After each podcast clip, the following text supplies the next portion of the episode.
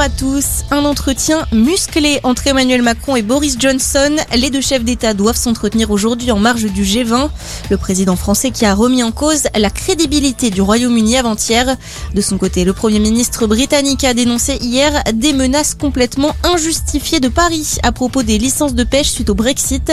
Boris Johnson qui a précisé préparer activement une procédure de résolution des différends. En parallèle, c'est aujourd'hui que s'ouvre la COP26.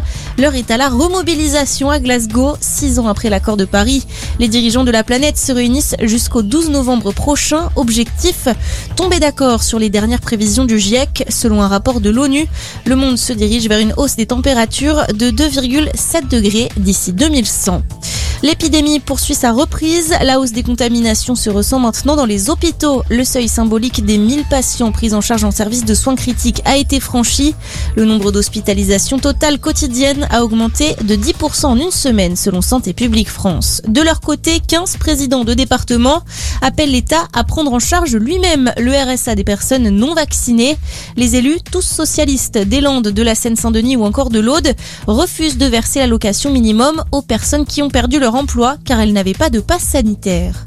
Le tournage du film Rust ne reprendra pas, annonce hier d'Alec Baldwin lui-même, l'acteur américain et auteur du tir accidentel qui a tué la directrice de la photographie lors d'une répétition de tournage.